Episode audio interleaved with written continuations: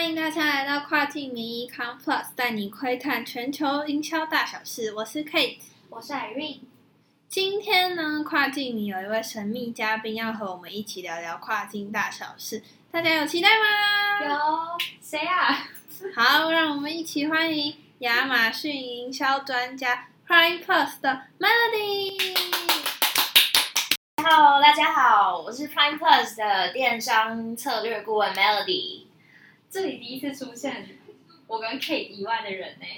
会不会自己的那个 收听率超高的？就直接把主持人换人了。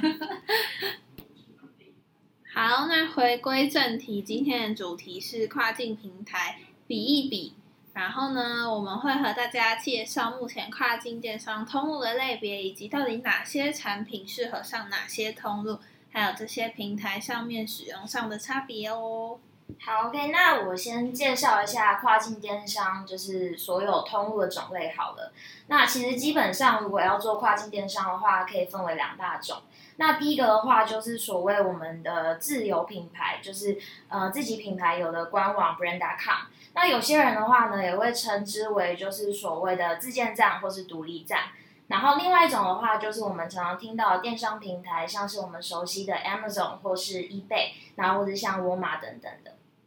哇，我果然是 Melody，听起来就是很专业。那我讲一下，他刚刚提到，就是呃，品牌官网很直观，就是把所有的金流、物流，还有一些网站的开发都要品牌自己去打造。可是电商平台它就是提供了这些资源，让品牌可以省下很多的力气，还要省钱。对，没错，像我就是没有钱。那除了就是这个之外，还有什么差别吗？嗯、其实平常的话，呃，在品牌官网的部分的话，其实像是品牌的操作弹性就相对来说高了很多。那其实呃，曝光的方式的话有非常多种，但其实它的缺点就是在于它其实非常难建立所谓的品牌信任度。那同时也需要就是非常广泛然后完善的一些品牌策略啊的，就是一些规划。那其实你相对性来说的话，你的产品也要特别有记忆点，那才可以就是有效的建立你消费者对于产品的好感度。然后跟就是对于这个品牌的信任度，可是如果你操作的好，其实可以就是养出你一大群自己的就是很大的铁粉，那就是这群铁粉呢，他们的消费力可能就会占了这个品牌的五十 percent 以上的业绩。那但是相对来说，像是我们刚刚有提到的一些电商平台，例如像是 Amazon 啊，其实大家对于这个平台的就是信任度一定就是有一定的信任度了。那所以就是这个样子的销售模式的话，可以让很多牌子不用从零建立呃跟消费者的信任度，然后跟它的品牌知名度，那也可以卖得非常好。然后再加上，其实呃平台上面的消费者留评机制，就是我们所谓的 review，那也可以让消费者其实很直观，然后最立即的看到说这个商品的好坏。那其实这样子的方式，品牌其实在前期就很容易建立就是品牌信任度。那呃虽然说就是品牌操作的弹性会依据就是平台的影响而不同，那其实相对于品牌的官网来说，弹性度就比较低。所以说，就是品牌官网的话，它虽然自由度会比较高，然后你也可以就是全权掌管啊，操作网站，还有追踪所有后台的数据等等，但是你也要花费比较多的力气啊、时间，还有潜力啊，还有财力去建立这些金物流还有网站的开发。但是电商平台已经提供好现有的资源，所以品牌能够很轻松的嗯、上架产品，并且让消费者自己找上门。虽然这样子品牌操作的弹性比较低，也不太容易了解网站的演算法跟成效的追踪，但是也省下了很多的力气还有时间去处理那些复杂的跨境流程。所以如果呢品牌你是想要出海的话，跨境你建议大家第一步骤还是可以从电商的平台开始。然后你可以先选择一些品质比较好的产品，在跨境的呃电商平台上面累积对嗯、呃、当地消费者 TA 的一些洞察跟了解，这样子之后有稳定的销量后，再布局品牌官网也不迟哦。对，就是其实呃，Prime Plus 在接触许多品牌之后，然后对于如何挑选上架的通路啊，其实有整理到一些 foundings，那呃可以同时就是分享给跨境迷的听众。好，如果你的商品是属于就是超特别，然后超新颖，完全没有人做过，然后又超级吸睛，那以及说你在金流、物流，然后你网站开发上面，然后你所谓的数据追踪也有一定的技术，其实我们会非常建议你选择品牌官网，那你可以就是最大化利用你品牌的特色，然后培养出专属于你自己的一群客群。但如果说另一方面，你的商品如果是呃，其实消费者已经非常熟悉的，那相较于就是比较基本款的商品的话，那同时你的价格是非常有竞争力的。其实就是使用电商平台作为你就是跨境出海的第一步，其实是非常有机会的。就你可以马上看到就是成效。然后，呃，尤其是说，其实我们在做电商平台的话，其实可以前期省掉许多的时间跟力气。那同时的话，你也可以就是利用这个平台本来就有的流量，那就可以比较轻松的接触到本来就有在使用这个平台的消费者。这就像是我们生活中，如果你只是要去买一些比较日常的产品，像是痘痘贴啊，给小朋友的玩具啊，我们通常都会直接到 PC Home 或是虾皮去做一些选购，就是看哪一个产品比较好，或是比较多人买。但是如果你是想要买一些比较品牌力度比较强，或者是能够给消费者一些克制化的商商品，我们就会直接到品牌的官网去做购物。我有问题。那如果说像是用来手机壳呢，就是以作为消费者的立场来说，有时候我会想在官网购买啊，就可以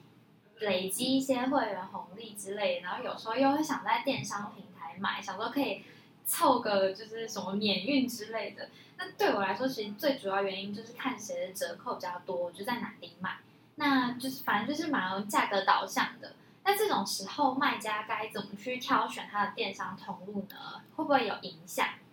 嗯，我觉得这有点复杂，因为这不单单就是只是选择通路就能够解决，反而是要针对嗯产品本身的 TA 去做分析。如果你的 TA 对价格很敏感的话，那不管你是要选择到嗯电商平台或者是自己的品牌官网卖的话，你可能都要不时的去规划一些折扣的季节啊、折扣码或是促销。又或者是你可能会有一些会员购买的累积点数啊，还有红利机制等等，去吸引你的消费者。那如果大家有兴趣的话，我们以后再慢慢聊这个话题。哦，好，好，那之后可以再跟大家分享。好，那其实有蛮多听众告诉我们说，想要了解呃，Amazon 啊、eBay 啊、Walmart，就是类似这种的跨境电商平台之间到底有什么差别？就是不知道 Melody 可不可以帮我们介绍一下？OK，其实嗯，因为像台湾，就是大家应该比较熟悉的，就是像 PC Home 啊，或是 Momo 购物，然后还有就是虾皮。那其实就是在世界上有很多，就是大家一定也听过有名的电商平台。那我这边的话，就先从就是其实目前美国人最多使用的电商龙头 Amazon 平台讲起。那其实 Amazon 的话呢，它现在呢每个月的浏览人次其实就高达，就一个月就有二十三亿人次。那其实就是这个数字，大家听到一定觉得非常惊人。那其实像在美国啊，就是有报告指出，其实有就是八十九 percent 的消费者，他们第一个想要购物的时候，第一个想到的就是想要在 Amazon 上去找这个商品。那呃，我相信其实有一些可能现在已经是亚马逊的卖家，或是可能有大概听过亚马逊就是比较多知识的卖家，或是听众们一定都知道，其实 Amazon 有一个很有名，然后又非常神秘的演算法，叫做 A 九演算法。那大家就是其实呃，在 Amazon 上的卖家也都一直想要有找办法去破解这个演算法，就是 A 九演算法。那其实，在官方的部分的话，其实都没有正式的说明说这个演算法它是如何演算的。那其实基本上从就是你的页面转换率。到你商品的呃描述，以及像是你库存部分啊、仓库的留存率等等，其实每一个卖家每一个动作都会被这个演算法去就是侦测到，那也相对来说会影响到消费者搜寻相对关键字的时候，Amazon 展示给消费者的相关排序。那可以是说，就是这个演算法算是你进军亚马逊第一个必须要研究的呃很大的一个知识，这样子。哈，这样感觉就是在亚马逊上的卖家，感觉每天都要烦恼自己的商品有没有被演算法判死刑啊。而且，嗯，亚马逊上面好像蛮多卖家，大部分都是很专业的企业卖家，通常他们的竞争状况都会很激烈，而且平台他们自己有的限制啊跟规范也非常严谨。虽然使用者很多，但是遵守事情一样都不能马虎，不然卖家如果因为那些规则违反啊，或者是被禁止贩卖，就会被关闭账号，而且超级麻烦。我记得有一些平台，他们是被禁止贩卖的话，他们的账账号就是直接不能使用，对不对？对，就是 Amazon 就是这样，超级严格。那其实就是卖家间其实也有流传说，如果你一旦东西卖得好，你就是上天堂；然后卖就是一下子卖不好，你就是贵州拍料料这样子。所以其实就是你在选择电商平台的时候，就是一定要了解你每个平台的就是游戏规则，你就要 play by the rules。然后就是例如就是 Amazon，那你就要就是相对去 follow 它的演算法，然后就是 follow 它相关的规范啊规则。那等于是说靠着它的这些规则，然后去 push 你的商品。那同时我们可以 push 到你的商品的销售，那就是去找到说你在这个平台上可以销售到最好的成绩这样子。嗯，那除了 Amazon 以外的话，Melody 可以跟我们介绍一下，嗯，国外也蛮多人使用的 eBay 吗？其实，呃，eBay 的话，其实它每个月的呃访客的流量大概是三亿人次左右。呃，虽然说也是很多，可是我们可以看到，其实跟 Amazon 相比，其实就是算比较少。但是，呃，相对来说，其实卖家在 Amazon 上面，呃，在 eBay 上面，其实相对 Amazon 来说，其实它自由度是相对来说非常高的。那它的溢价空间也比较高，那它的呃管制的 rules 也没这么多，那也没有那么多很多严谨或是奇怪复杂的规范。但呃，所以来说，其实，在 eBay 上的卖家，它的品质比较参差不齐。那举例来说，会比较像是呃，我们台湾其实很熟悉的雅虎拍卖。那我们自己都可以成立一个卖场。所以说，如果是新的卖家，然后没有任何的顾客评论的时候，那其实消费者他是没有办法就是完全的相信你的。那你的转换率相对来说也会比较低。所以就是呃，因为它的规范比较少。那它可以遵循的规则也比较少，所以其实你要打造出所谓的爆款，或者是说你要在很短的时间内冲出很大的销量，就是你要想出非常多很特别、很奇化的招式来吸引就是消费者的目光。那呃，因为刚刚有提到了 Amazon，然后还有 eBay，所以我这边就是也大家跟大家分享一下，就是呃另外一个很大的美国电商平台 Walmart。那其实沃尔玛它是蝉联在美国五年就是零售销售额的冠军。那呃，大家其实应该都很熟悉，它其实很有名的是它线下的实体通路。但其实呢，就是沃尔玛它现在在线上其实也拥有了每个月有四亿流量的月访客人次。所以其实沃尔玛现在在电商的策略的话，就是呃，如果你直接上到沃尔玛的网站，其实你可以发现它跟 Amazon 的模式其实看起来是非常相像的。那其实他们所采取的策略跟 Amazon 也是非常的相似。那除了呃创仓库之外，它的制度流程也跟 Amazon 很像。那他们的强项的话呢，除了它本来有很强的线下的店面，其实它就是 OMO 的经营模式也是一股，就是目前大家做电商的呃每个卖家就是非常值得关注的。好，谢谢 Melody 的讲解。那就是怕刚刚有一些听众没有听清楚，就是 OMO 是什么意思。那我们这边补充一下，OMO 其实就是呃 Online Merge Offline，就是线上通路去与线下的呃通路融合的经营，或是一种营销的方式。那也可以说是呃 O to O，就是 Online to Offline 的演变而来的一个名词。OK，那跨境电商的通路是琳琅满目。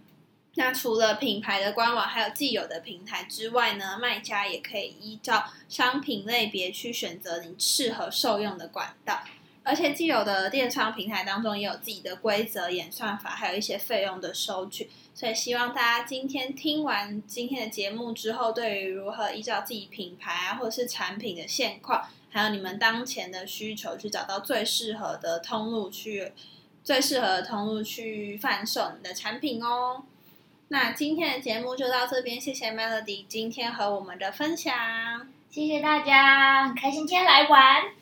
对，那谢谢大家的收听，跨境名每周二跟每周五都会更新节目。如果你还想要看到 Melody 的话，记得在下面跟我们分享，跟我们留言，然后一定要记得订阅我们的节目，接收我们最新的消息。我是 Kate，我是 Irene，我是 Melody，跨境名下次更新的时间是六月九号星期二，那我们下次见喽，拜拜。